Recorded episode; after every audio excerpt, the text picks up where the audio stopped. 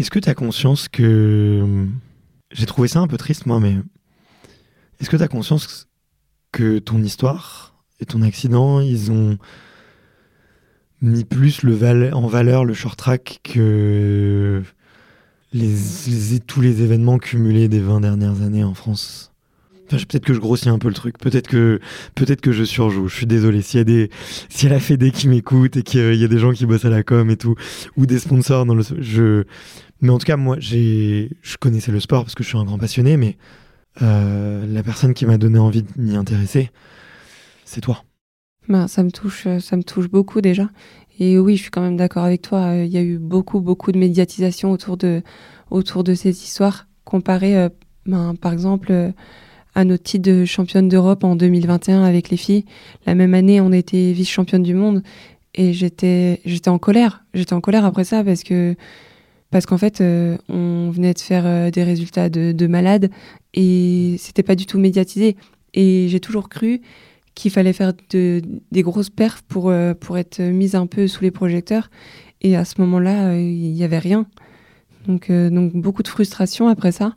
Et puis là, l'histoire a pris une ampleur ouais, assez dingue. Je m'attendais, je m'attendais pas du tout à ça et c'était pas le but recherché non plus euh, quand j'ai posté ma vidéo euh, à l'hôpital.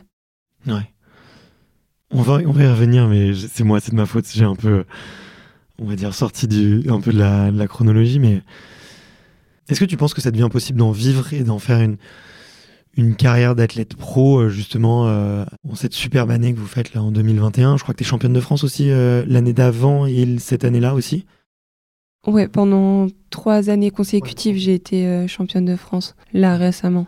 Donc tu es au sommet, tu es, vice-championne du monde par équipe, championne d'Europe.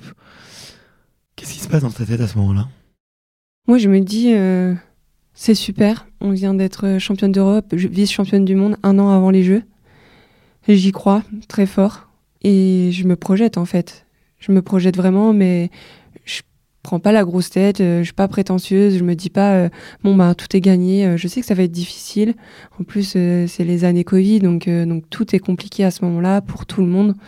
Ouais, je me fixe, je me fixe clairement des objectifs. Ok. C'était quoi? Sélectionner avec l'équipe en relais pour les Jeux. Et puis je me dis, ben, finale, finale olympique. Ouais. Avec les filles Ouais. Ok. Et à côté du sport Il y a d'autres objectifs à ce moment-là? À côté du sport, j'ai la chance de d'avoir un contrat euh, avec l'INSEP. Donc, euh, pareil, c'est c'est le Graal. C'est clairement le Graal euh, pour moi parce que pour tout sportif dans ma discipline d'ailleurs. Parce qu'en fait, comme je le disais tout à l'heure, c'est un sport qui n'est pas professionnel. Les contrats d'insertion professionnelle sont super difficiles à avoir. Et et là, du coup, j'ai réussi ça. Non, mais c'est bien d'en parler, tu vois, de montrer effectivement cette, cette réalité. Euh, tu vois, pour beaucoup, euh, enfin pour certains ou certaines, l'INSEP, ça peut être juste une étape, d'autres d'autres qui n'ont pas envie d'y aller. Et, et, toi, tu, tu, tapes à la porte régulièrement pour, pour, pour avoir ta place. Donc, c'est aussi. je pense qu'il faut montrer aussi cette réalité, quoi. Ouais. Moi, c'est surtout que c'est une chance. c'est plus qu'une chance. J'ai dû travailler euh, une année quand j'avais peut-être 20 euh, ans dans un supermarché de nuit pour euh, payer ma saison. Donc je, je, bossais la nuit et la journée je m'entraînais. Ça a été un enfer et, et tout ça pour avoir 3000 euros pour, pour me payer la, la saison. Donc en fait, je connais vraiment la valeur des choses.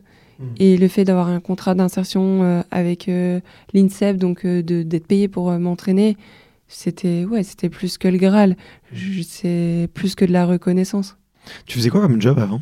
J'ai toujours fait des études à côté euh, du, du, patin et euh, j'ai eu une licence euh, STAPS en éducation et motricité, donc pas dans le parcours sportif mais plus dans l'éducation.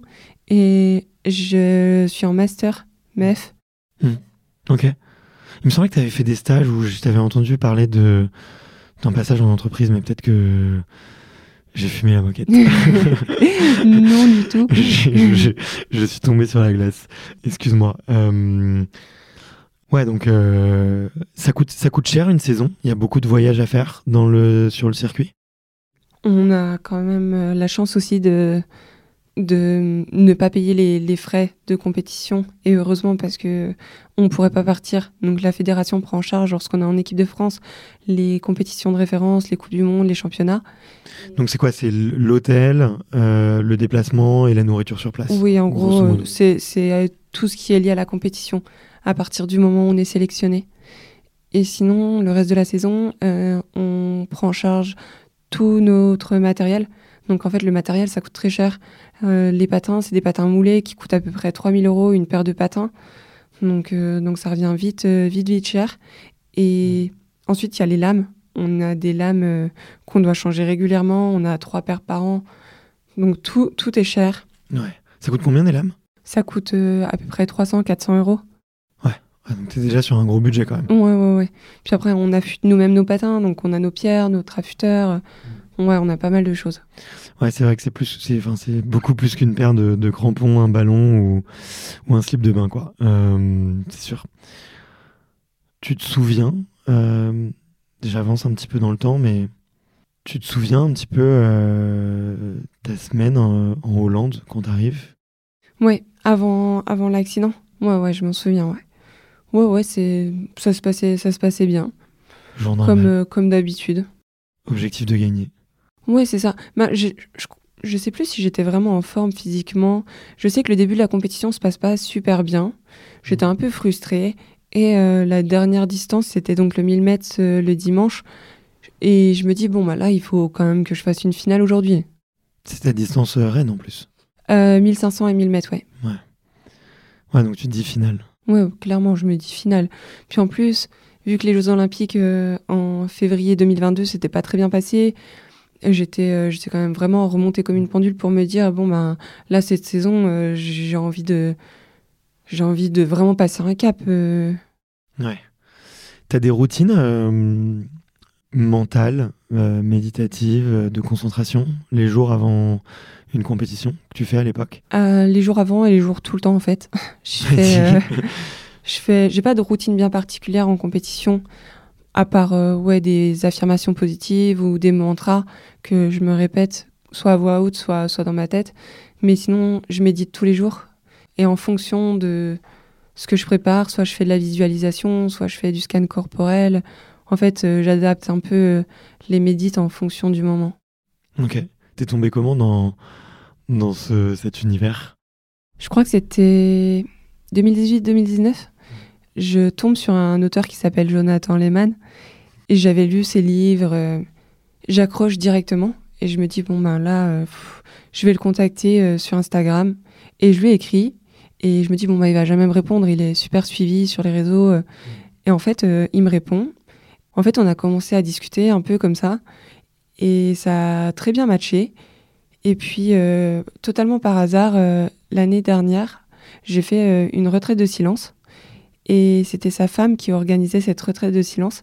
Et on s'est retrouvés euh, du coup à ce séjour ensemble. Donc euh, c'était l'occasion de se rencontrer et depuis, euh, ben, depuis on se connaît très très bien. Et c'est grâce à lui donc que je suis rentrée dans la méditation. Ok. Qu'est-ce que tu vas rechercher en retraite de silence?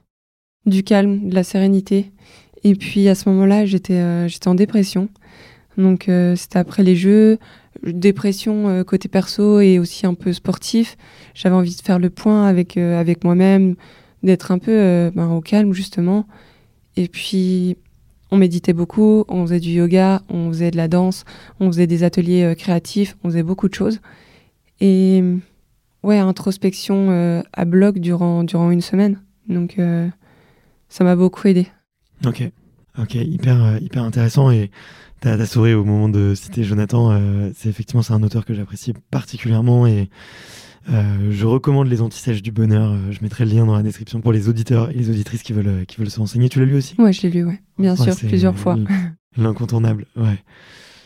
Ça aide d'avoir ce genre de pratique quand on est seul le soir dans un lit d'hôpital? Clairement, je pense que ça m'a énormément aidé. Au début, j'avoue que je faisais pas de la médite euh, solo, je faisais de la médite euh, guidée parce que je partais dans tous les sens. Et ouais, ça m'a beaucoup, beaucoup aidé parce que, parce que tu es dans l'incertitude en permanence, tu as ton cerveau qui va à 10 000 à l'heure, ça partait dans, dans, vraiment tous les sens et ça te permet de te poser.